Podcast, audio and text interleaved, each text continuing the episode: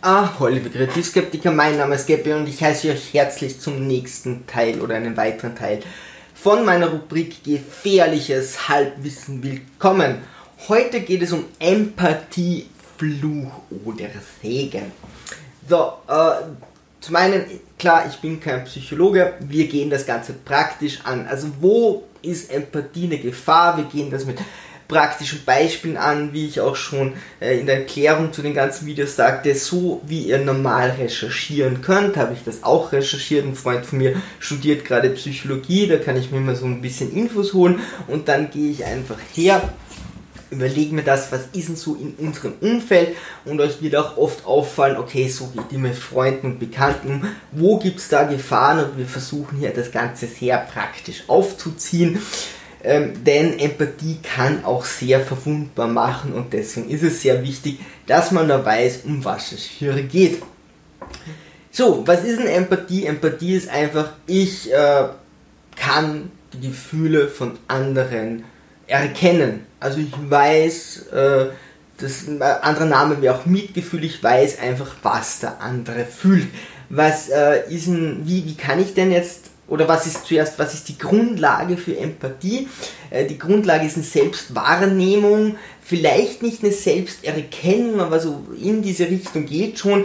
Also ich muss mal so wissen, wer bin ich und dann muss ich sehr offen zu meinen Gefühlen stehen, denn zuerst muss ich mal bei mir lernen, wie diese Gefühle funktionieren und dann kann ich erkennen, was hat mein Gegenüber, was fühlt denn das, welche Gefühle hatten das gerade. Wenn ich selber meine Gefühle nicht kenne, weiß ich einfach nicht, was Gefühle sind, hm, kann ich es auch nicht von anderen interpretieren, sondern was ich hier tun muss, ich mal, muss mal mich erkennen, dann muss ich meine Gefühle erkennen und dann kann ich erkennen, hey, wie geht's dem einem anderen? An was kann ich das jetzt erkennen?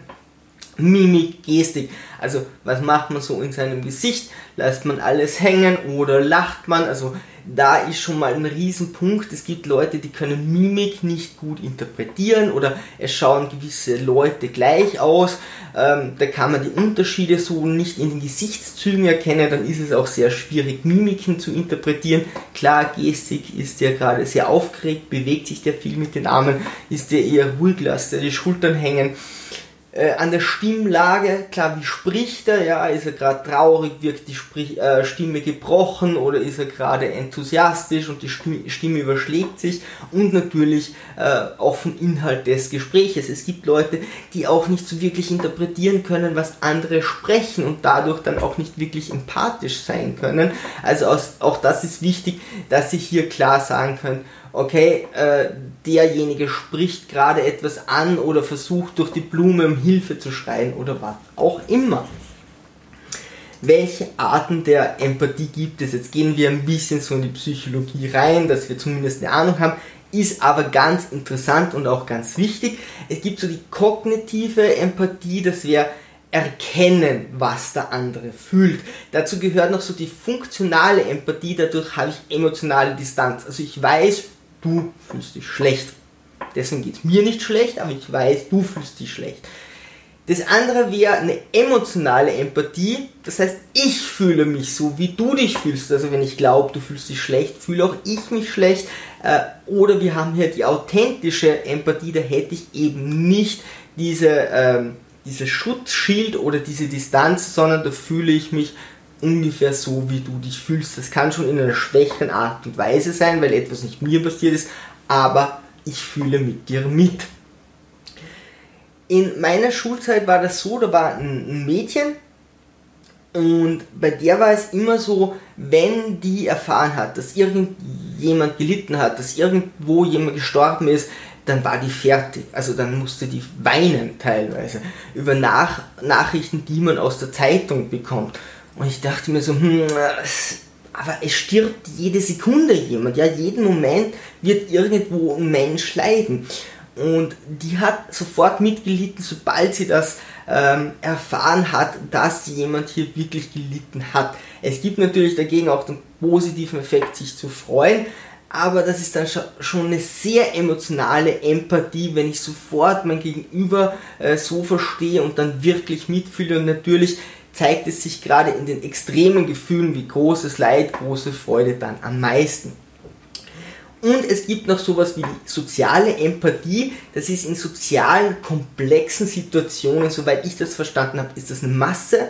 Das kann jetzt eine homogene Masse sein. Eine Masse verhält sich immer ein bisschen anders ähm, als ein Individuum. Es kann aber auch eine Masse sein, wo zum Beispiel auf Wikipedia steht, glaube ich, äh, jeder eine andere oder die Leute verschiedene Glaubensrichtungen haben. Und ich versuche hier irgendwie ähm, diese Masse empathisch zu erfassen was bringt denn jetzt diese lustige Empathie? Warum haben wir die überhaupt? Will ich äh, mitleiden, wenn andere leiden? Die Empathie ist so eine Grundlage, würde jetzt die, die Psychologie sagen, dass soziales Miteinander überhaupt fähig äh, möglich ist. Also dass wir mit anderen Menschen, je enger die zusammenwohnen, je größer die äh, Wohnungsgebiete werden, die Ansiedlungsgebiete, die urbane Gebiete, desto wichtiger ist die Empathie, dass man hier sagt, okay, wie ist es möglich, miteinander zu leben. Da wird es aber dann nicht mehr ausreichen. Also da brauchen wir natürlich dann auch irgendwelche Regeln, irgendwelche Gesetze. In kleinen Gruppen reicht vielleicht die Empathie alleine. Aber für das Miteinander ist sie sehr wichtig. Sie schafft ein gewisses Vertrauen. Und sollten wir nicht jedem Mensch gegenüberbringen, aber durch Empathie reagieren Menschen normalerweise angemessen auf Situationen. Das kann ich mir jetzt von Freunden erwarten, das kann ich mir aber auch oft von Mitmenschen erwarten, wo man einfach sagt, okay, in unserer Gesellschaft reagieren wir so. Das mag am Anfang noch sehr kognitiv sein, also das ist halt, ich kann es erkennen und aus einer gewissen Distanz sage ich ihm, okay, gut, passt, ich so, so und so äh, reagiere ich darauf, ähm, aber es wird nicht ausgenutzt, kann aber auch dorthin kommen ich helfe anderen Menschen. Wenn ich das Leid anderer erkenne, dann denke ich mir nicht, hm, wird der mir auch mal helfen, sondern ich werde vielleicht eher sagen, okay, gut, äh, da leidet jemand, ich leide hier mit, ich verstehe das und helfe einfach und mir wird vielleicht dann von jemandem geholfen, dem ich nie wieder helfen könnte oder so, aber wir machen das einfach aus Empathie heraus. Wie sieht das Ganze jetzt mit Belohnungen aus? Das ist natürlich eine spannende Sache man freut sich durch Empathie an der Freude des anderen. Also positiv ist, ich schenke dir was und freue mich, weil du dich darüber freust. Genau, ich kann mich also ebenfalls freuen. Ähm, das kenne ich dann auch oft so vom Valentinstag, wo man sagt, na gerade dann werden die Blumen teurer, die Produkte werden teurer, da schenkt man dann nicht so gerne. Das kann folgendes zum Punkt haben, wenn der Partner weiß, okay, ihr wollt genau dort und da nicht schenken, weil es teurer ist und was auch immer, dann geht es nicht unbedingt darum, wie ihr das äh, erkennt oder wahrnehmt, sondern vielleicht freut sich der Partner dann gerade deswegen mehr, weil er es dann macht. Und es geht ja nicht darum, wie ihr euch dabei fühlt, sondern wie sich derjenige fühlt, den ihr beschenkt. Also es geht darum, ich schenke jemanden dann, etwas, was ihm Freude macht und auch dann, wann es ihm die meiste Freude macht. Und dann kann es sein, dass genau zu der Zeit, wo es unlogisch ist zu schenken, wo es vielleicht mehr kostet, aber dafür die Freude maximiert wird und das ist ja eigentlich das Ziel. Natürlich gewinnt die Industrie dadurch, aber oft hat man hier eher einen falschen Ansatzpunkt und versucht die Empathie hier auszublenden. Negativ wäre, ich freue mich darüber, wenn ich dir etwas schenke, dass du mir dafür dankst, für deine Aufmerksamkeit. Negativ wäre es, aber es gibt eben Leute, die machen das so. Das wäre nicht wirklich empathisch, sondern da geht es darum, du sollst dich um mich kümmern, wenn ich dir das schenke, deswegen tue ich das. Ich habe da ein sehr gutes Beispiel. Ein Bekannter von mir schenkte seiner Nichte ein ferngesteuertes Auto. Und ich fragte, warum machst du das?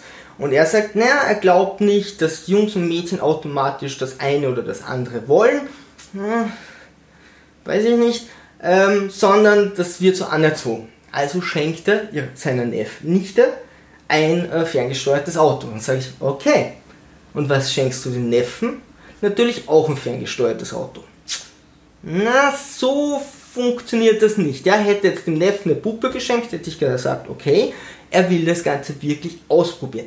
Was er hier macht, ist unter dem Deckmantel der, äh, wie sich äh, Männer und Frauen bilden oder Jungs und Mädchen bilden mit ihren Vorlieben, unter diesem Deckmantel zeigt er oder versteckt er, dass er keine Empathie für das Geschenk des Mädchens hat. Denn er versteht nicht, warum jemand eine Puppe will. Warum sich jemand an einer Puppe erfreuen kann. Er hat hier keine Empathie. Es geht auch nicht ums Geschenk. Er muss es auch nicht verstehen. Er muss sich ja nur an ihrer Freude erfreuen. Das kann der Mensch aber nicht. Also ich wusste, okay, der fällt unter die dunkle Drade, der ist nicht fähig, Empathie hier richtig zu, werden wir später noch dazukommen, hier richtig zu empfinden. Also schenkt er etwas, den beiden Leuten, wo er sich darüber freuen würde und tut so, als würde es hier um Jungs und Mädchen und um, um, um Erziehung gehen, ging es natürlich nicht. Hat es dem Mädchen gefallen? Nein, sie wollte kein ferngesteuertes Auto und das hat er dann auch gemerkt, aber den Fehler bei sich hat er bis zum Ende nicht gesucht. Also das ist ganz wichtig, wenn ihr etwas schenkt, zu erkennen, hey, geht es mir darum, dass derjenige sich freut oder geht es darum, dass der mir Freude gegenüberbringt? Was anderes Lustiges, was man auch noch beobachten kann, ist, wenn Leute auf Schiffen zum Beispiel winken.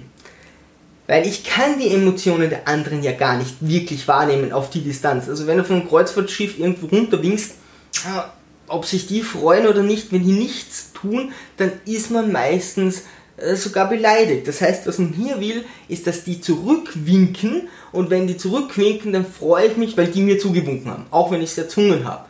Aber so irgendwie funktioniert das. Deswegen weiß ich nicht, ist das wirklich Freude und Empathie? Will man dann wirklich seine Freude zeigen oder geht es eher darum, dem, den anderen irgendwie zu nötigen, so wink mir zu? Denn wirklich seine Empathie auf diese Distanz kann ich nur hoffen, dass es so ist oder glauben, aber wahrnehmen könnte ich sie hier nicht. Empathie empfinden ich, äh, empfinde ich also keine Empathie, muss ich mir eine andere Belohnung suchen. Das heißt, wenn immer sich jemand freut, kann ich mich nicht mitfreuen und muss man dann irgendeine andere Belohnung suchen. Habe ich keine Empathie, wird mir überhaupt zum Prinzip des Schenkens und auch viele andere zwischenmenschliche oder soziale Prinzipien einfach nicht sehr zugänglich sein. Ich werde die sehr in Frage stellen und werde das nicht verstehen und mache dann solche Dinge wie ich schenke meiner nicht ein ferngesteuertes Auto. So, Vorteile der Empathie. Nochmal kurz durch. Es äh, ermöglicht ein soziales Miteinander. Mitmenschen reagieren angemessen auf unsere Gefühle. Wir können uns an der Freude von Mitmenschen erfreuen und wir helfen Mitmenschen in Not. So, das sind mal die guten Sachen. Was sind jetzt die Probleme der Empathie? Empathie kann zu irrationalen und selbstzerstörerischen Handlungen führen klar, wenn ich jetzt immer mitfühle mit anderen und mitleide mit anderen, dann tue ich mir ständig selber weh. Und dadurch kann es eben sein, dass ich wirklich dann meine eigene psychische Zerstörung in Kauf nehme.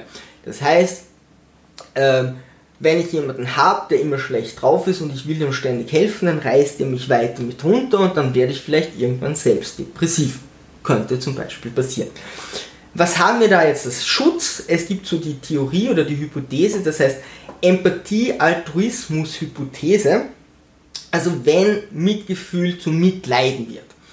Wenn Empathie Stress wird, also empathischer Stress, wenn wir empathischer Stress empfinden, wenn uns die Empathie überfordert, dann wenden wir uns ab. Das kann man zum Beispiel beobachten bei Obdachlosen. Hin und wieder sieht man weg, weil man nicht angestarrt werden will oder weil wir es einfach nicht gewohnt sind, jemanden lang anzublicken und die sehen dich ja oft eben sehr intensiv an, damit du etwas gibst, versuchen dich hier unter Druck zu bringen. Hin und wieder kann es aber auch sein, wenn dir ein Bein fehlt oder zeigt sehr offen irgendwelche Wunden oder Missstellungen oder was auch immer, dass wir wegblicken, weil wir hier empathisch überfordert sind. Das gleiche ist bei Nachrichten, sonst könnten wir ganz schwer Nachrichten ansehen, wenn hier eine Masse von Leuten äh, leidet. Dann versuchen kann es einfach sein, dass wir hergehen und wegsehen. Also soweit muss uns auch die Empathie klar sein. Das muss nicht immer etwas Schlechtes sein. Besser ist hier zu wissen, okay, ich bin gerade emotional überfordert diesen Emotionen solltet ihr euch außerhalb stellen. Da kann ich an das andere Format von mir nur äh, verweisen, hätte ich mir das vorher überlegt. Also das sind Dinge, die ihr euch vorher überlegen sollt oder zumindest außerhalb, wie geht es dem so einem Obdachlosen, soll ich da was spenden, soll ich da nicht spenden, das überlege ich mir vorher und nicht in der Situation, wo ich vielleicht empathisch wegsehe, wegblicken muss, weil ich das nicht ertragen kann. Dann gehe ich vorbei und dann fühle ich mich vielleicht schlecht, weil ich dem nichts gegeben habe, sondern ich versuche das rational zu entscheiden. Äh, ganz wichtig ist es auch, äh, wenn ihr ähm, jemandem helfen solltet, der eben irgendwo in Not ist, Zivilcourage und so weiter. Schon, das haben wir durch. Dann, was steht dem Ganzen jetzt gegenüber? Das ist so schon diese kognitive ähm, Empathie. Da kann man aber auch sagen, das ist Interpretation. Also ich habe gar keine Empathie, sondern ich interpretiere einfach nur, na, so ungefähr wirst du dich fühlen, habe totale Distanz, mir ist es egal, also ich würde ja nicht mitfühlen, sondern außer Ferne sage ich, okay, wahrscheinlich, wenn du das und das sagst, wirst du traurig sein. Ich verstehe es zwar nicht, aber wenn du gebrochen sprichst, wirst du traurig sein, wenn da Tränen runterkommen. Okay, klingt logisch, der ist irgendwie traurig. Da kann ich nur an mein Video von der, oder die beiden Videos äh, von der dunklen Triade äh, verweisen. Da geht es darum, die dunkle Triade setzt sich zusammen aus Narzissmus, Machiavellismus und Psychopathie dunkle Tetrade wäre noch Sadismus dazu, das sind die gefährlichsten Erkrankungen für andere Menschen, psychische Verhaltensmuster, die sehr gefährlich sind für andere Menschen, weil diese Menschen euch einfach instinktiv ausnutzen und zwar so gut, dass viele von euch nicht merken. Also ganz wichtig zu wissen, was ist die dunkle Triade, damit ihr euch selbst schützen könnt, denn das sind Menschen, die sehr auf euch einwirken und euch sehr viel nehmen können, ohne dass ihr das wirklich merkt. Die dunkle Triade ähm, je empathischer übrigens, desto wichtiger ist es. Je empathischer ihr, seid, je mehr mitfühlt, desto wichtiger ist es für euch auch, die dunkle Triade zu erkennen, weil sonst wird es euch dort richtig schlecht gehen und ihr werdet auf solche Leute treffen.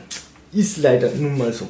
Die dunkle Triade tut sich sehr schwer mit Empathie. Ein Psychopath, der kann nicht so wirklich sagen, wie fühlt sich denn sein Opfer. Das, das funktioniert nicht so ganz. Der Machiavellist macht es zum Beispiel durch Mentalisierung und das ist dann tatsächlich Interpretation. Ich denke darüber nach, was du denkst.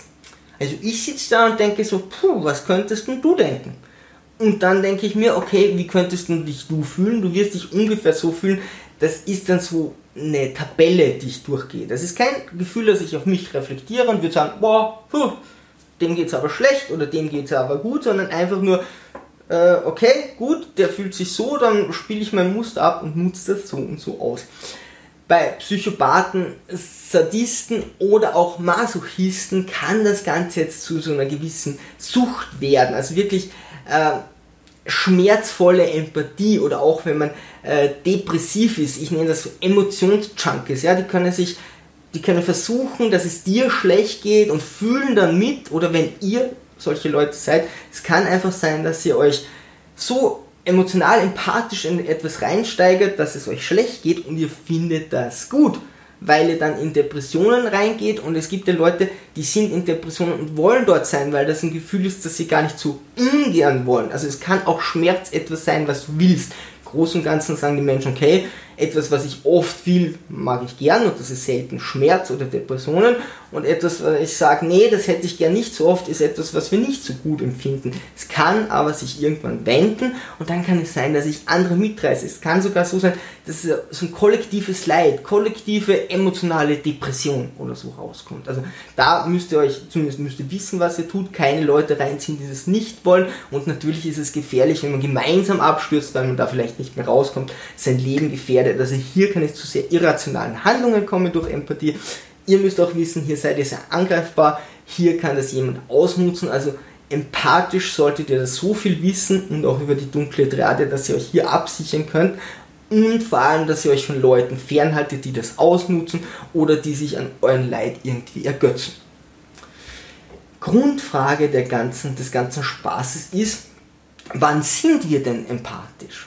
Hm. Ich habe mal eine Schlägerei gesehen.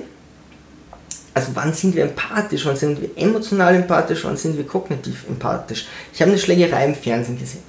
Und mit dem Aggressor konnte ich nicht viel anfangen und das Opfer ging immer weiter zurück. Und ich dachte mir, hm, warum fühle ich mich, okay, ich interpretiere mich in das Opfer rein, warum fühle ich ich mich denn gerade so schlecht? Ich weiß ja logisch, ich müsste dieses und jenes tun und die Situation würde sich verändern. Hat das Opfer aber im Fernsehen einfach nicht gemacht. Es war überhaupt nur die, diese Vorkampf, Dingsbums einer Schlägerei. Es war noch nicht mal so, dass jemand zuschlägt. Es war einfach nur ein Streit. Warum habe ich mich so schlecht gefühlt?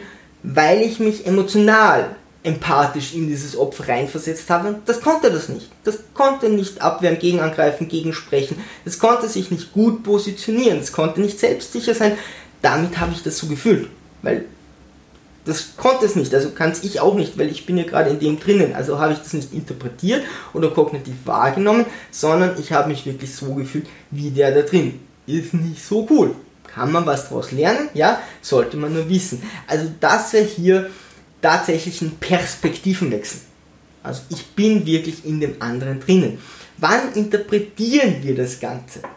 Interpretation zeigt euch die Situation mit euren Grundlagen. Also hätte ich das Ganze interpretiert oder vielleicht kognitive äh, Empathie oder vielleicht wirklich nur interpretiert, dann wäre das einfach so gewesen, okay, ich würde jetzt das und das machen, ja?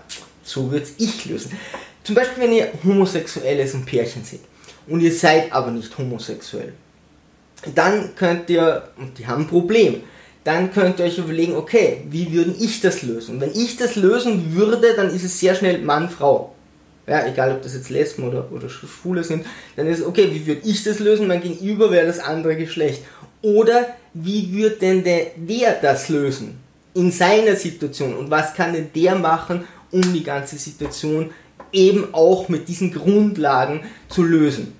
Also Empathie zeigt euch die Situation mit den Grundlagen des Mitmenschen und nicht mit euren Grundlagen. Natürlich könnt ihr euch ja Wissen dazugeben und sagen, kann ich dem einen Tipp geben? Aber er geht nicht von etwas aus, was der andere vielleicht nicht hat. Eine gewisse Selbstsicherheit, die er vielleicht in einer Stresssituation nicht hat oder was auch immer. Ganz wichtig hier, habe ich einen Perspektivenwechsel oder nicht? Unterschied, was würde ich in seiner Situation tun, was könnte er in seiner Situation tun. Ja, darum geht's. Wie empathisch bin ich? Natürlich sind wir offener und vielleicht empathischer oder vielleicht interpretationsfähiger bei Freunden und Partnern. Es wird sicher einen Unterschied machen, wenn wir Leute länger kennen, äh, gegenüber einem Individuum, das wir nicht kennen oder gegenüber einer Masse. Wie weit und wann ihr wirklich empathisch seid, könnt ihr tatsächlich nur selbst herausfinden und man kann das natürlich auch zum gewissen Teil steuern. Und das wäre nicht schlecht zu können und zu wissen, einfach zu wissen, ich bin gerade in diesem und jenem Stadium und wenn ich das mal erkannt habe, kann ich auch anfangen zu lernen, das ganze Ding zu steuern. Jetzt kümmern wir uns noch um die Kosten-Nutzen-Rechnung. Das ist so ein Ding, das kam irgendwo bei Friends und ganz vielen äh, Serien, Filmen oder so wurde mal diese Grundidee aufgegriffen. Will ich gewinnen oder bin ich wirklich empathisch? Oder funktioniert das Ganze überhaupt so? Also schenke ich meiner Freundin Blumen, weil ich will, dass sie dann nett zu mir ist. Oder weil sie sich bei mir bedankt. Oder weil ich gerade missgebaut habe und ich weiß, dann habe ich wieder Ruhe. Oder mache ich das, weil sie sich freut? Hm. Bin ich jetzt empathisch und schenke das, dass sie sich freut, mache ich das nur, weil ich mich mitfreuen kann? Oder wenn es ihr schlecht geht, tröste ich sie nur, weil ich ja mitleide und diese Empathie vielleicht nicht ausschalten kann? Ja, ich bin einfach empathisch und jetzt leidet sie. Okay, jetzt muss ich halt irgendwas tun, dass sie nicht mehr leidet. Hm, okay, gut, weil, damit ich nicht mehr leide tolle Sache. Aber dann geht es wieder um mich. Also es ist so eine Kosten-Nutzen-Rechnung. Ist das wirklich so? Wenn ihr in dieses ganze Ding reinnimmt, dass ihr euch zum Beispiel trennt, sagt, okay, diese Beziehung passt nicht mehr, alles logisch, Freundin weg oder Partner weg und ihr fühlt euch trotzdem schlecht. Bringt keinem was. Ihr fühlt euch einfach mies. Es gibt Situationen, da wüsste man es besser, man fühlt sich einfach mies. Warum? Ich würde das mal Gewissen nennen. So einfach ohne jetzt zu tief in die Psychologie zu gehen, wenn wir in diese Kalkulation, in diese Kosten-Nutzen-Rechnung noch das Gewissen reinnehmen, denke ich schon, dass viele Menschen gute Sachen machen, nicht damit es ihnen gut geht, sondern einfach, weil man so ein Gewissen hat, das einen treibt. Jetzt könnte man sagen, das Gewissen muss dann beruhigt werden, aber das ist was Intuitives, was ich mache, auch dass ich nicht schlecht träume und so, was ich eben intuitiv mache um meinen Mitmenschen zu helfen, um mit denen zusammenleben zu können und natürlich reflektiert das auf mich, aber ich werde mir nicht immer ausrechnen, hm, kriege ich da eh genau gleich viel zurück, hat sich die Freundin eh genug für die Blume bedankt, sondern man nimmt das einfach in so einem Pool wahr, tut Gutes und Gutes wird einem widerfahren. Schau, jetzt sind wir bei der Bibel, na Gott sei Dank. So, wie nutzt die dunkle Triade das Ganze jetzt aus? Mir geht es so schlecht, ich brauche unbedingt Mitleid. Uah, ich hasse das, wenn Menschen das machen. Also eine Sache von Narzissten ist, dass sie sich eben nicht selbst erhöhen, sondern eben sagen, boah, ich bin so arm, ich bin ein Opfer und damit Mitleid wollen. Jetzt geht es denen gar nicht schlecht, die wollen ja nur Aufmerksamkeit von dir. Wenn du jetzt aber emotional empathisch bist, geht es dir schlecht, weil du glaubst ja, dass es dem anderen schlecht geht. Also ist das eine Lose-Lose-Situation. Der andere kriegt Aufmerksamkeit, dir besser kriegen könnte für irgendwas, was er gut gemacht hat, funktionaler kriegen könnte und dir geht schlecht wegen einem anderen, dem es aber gar nicht schlecht geht. Also da wäre dir, wäre dir zum Beispiel in einer Situation, die sinnlos ist. Ähm, achtet darauf, bei wem ihr empathisch seid. Also da ist es mal ganz wichtig, als erstes die dunkle Triade zu erkennen. Weg, aufpassen, aufpassen, aufpassen, aufpassen. Dunkle Tetrade, ja, nehmt alles rein. Müsst euch das zumindest klar machen. Ähm, bei emotionaler Empathie, das würde ich nur bei Leuten machen, denen ich vertraue, die ich kenne. Das würde ich nicht bei Fremden machen. Hin und wieder ist man fix und fertig und spricht vielleicht in der U-Bahn mit irgendjemand oder chattet mit irgendjemand. Da hat man die Distanz. Deswegen ist Chatten auch ganz spannend, gerade bei den Anfangszeiten gewesen, weil du konntest extrem emotional sein, wenn der andere ungut war. Okay, hast einfach den Chat gewechselt. Du warst nicht irgendwie als Person erkennbar. Ähm, das kann schon mal sein, dass man da dritte Personen mit einer Distanz will, weil man hier vielleicht Emotionen leichter sagen kann, weil die die anderen Personen nicht kennt, weil es nicht auf mich zurückfällt, ist eine andere Sache, ist auch okay, aber hauptsächlich würde ich hier mit Emotionen sehr vorsichtig sein. Bei fremden Leuten, ich würde daher gehen, okay, wem vertraue ich und da bin ich empathisch, da gebe ich meine Gefühle her und nehme auch von dem die Gefühle an. Also da kann ich ruhig emotional empathisch sein, weil wenn der ich weiß es für mich, wenn der sagt, es geht ihm schlecht, dann hat das einen Grund. Ich schare keine Leute um mich, wo ich sage, okay, die nutzen das aus oder so, dann weiß ich das schon vorher, da werde ich nicht empath empath äh, emotional empathisch sein. Also das bin ich nur bei Leuten, wo ich weiß, auf was ich mich einlasse. Ähm, es gibt dann so diese Masse, also soziale Empathie, das solltet ihr auch irgendwie drauf haben. Wie fühle ich mit einer Masse mit? Masse ist immer ein bisschen anders und normalerweise würde ich sagen, okay, passt auf, also puh. Gerade in den Nachrichten machen sie das so in den öffentlich-rechtlichen, dass sie Einzel Einzelschicksale zeigen, denn bei Einzelschicksalen äh, fühlen die Menschen viel mehr mit. Und wenn du so eine Masse zeigst, hm, da fühlen die Menschen eben nicht so mit. Wenn man jetzt aber hernimmt und sagt, okay, Juden in äh, KZ-Lagern, dann ist das halt eine Masse oder wenn diese Leute da transportiert werden. Und natürlich sollte ich auch fähig sein, mit dieser Masse mitzufühlen oder vielleicht muss ich mir Einzelgefühle raussuchen oder auch bei Tiertransporten heutzutage. Ja, wie furchtbar das ist und da muss ich schon fähig sein, irgendwo auch emotional, empathisch für so eine Masse zu sein und dann zu erkennen, okay, das ist hier sehr furchtbar für den einzelnen Menschen. Dann kann ich es natürlich auch auf mich reflektieren, wäre für mich furchtbar, okay, das kann so nicht funktionieren. Das sollte man nicht tun. Hier haben wir wieder die Empathie-Altruismus-Hypothese, hm, ja, wegschauen, wegblicken ist hier natürlich sehr beliebt. Kognitive Empathie bei Leuten, die ich nicht einschätzen kann, bei Fremden, bei Leuten, wo ich weiß, sie gehören zum Beispiel in die dunkle Triade oder bei anderen Dingen dazu, wo ich weiß, okay, da muss ich aufpassen, die sagen immer, mir geht es ja so schlecht. Okay, da bin ich eher kognitiv interpretieren, okay, aber da würde ich eher sagen, ich erkenne deine Emotionen, aber ich distanziere mich davon. Cool ist, wenn ihr das steuern könnt. Und wenn ihr euch ein bisschen damit befasst, was gibt es da so? Wann macht ihr das? Könnt ihr das steuern? Werdet ihr merken, oft wart ihr in der und der Situation und habt das einfach noch nicht so erkannt. Oder, ähm, oder so und so könnt ihr das besser machen. Man muss sich selbst einfach hier vor Schaden bewahren und das würde ich sagen ist das Wichtigste. Wie sehr und wann ihr empathisch seid, müsst ihr selbst herausfinden, doch prinzipiell gilt, dass ihr beim Menschen eures Vertrauens durchaus emotional empathisch sein dürft, bei allen anderen zuerst eine kognitive Empathie anwenden solltet, um euch selbst vor Schaden zu bewahren.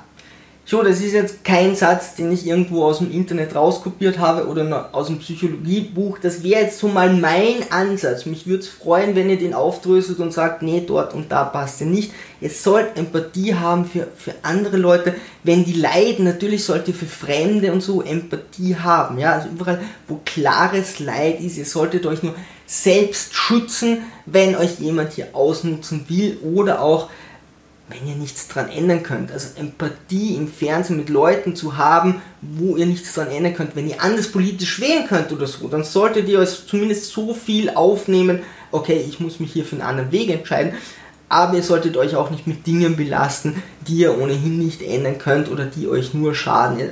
Wahrnehmen ist auch was anderes, als sich wirklich emotional damit selbst belasten. Äh, mich hat super interessiert, also gerade dunkle Trade und Empathie, da kann man wirklich sehr in die Tiefe gehen, aber ich glaube, das reicht mal so, was man für den Alltag braucht. Wenn ihr irgendein anderes Psychologie-Thema habt oder überhaupt irgendein anderes Thema, was euch interessiert, ich arbeite mich gerne ein. Wie gesagt, Freund von mir studiert gerade irgendwie acht verschiedene Dinge. Ich kann da immer zu ihm gehen und sagen, hey, ähm, mir da Informationen holen und der geht zu seinen äh, Professoren und man kann sich hier tiefer einarbeiten. Ich versuche das immer mit praktischen Beispielen zu machen, dass ihr einen Zugang habt. Wenn ihr praktische Beispiele habt, ab in die Kommentare, diskutiert drüber, würde mich sehr freuen.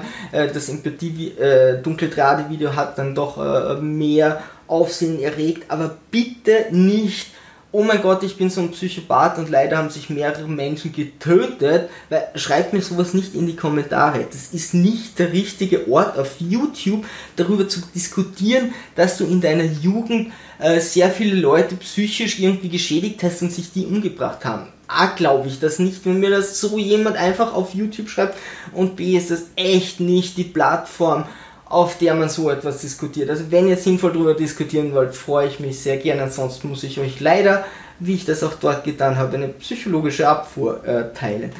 Aber sonst bin ich sehr offen für Informationen, für Kritik, für Feedback, würde mich sehr freuen. Ansonsten, liebe Sturmtrotzer, Segel immer straff halten und auf zum Horizont.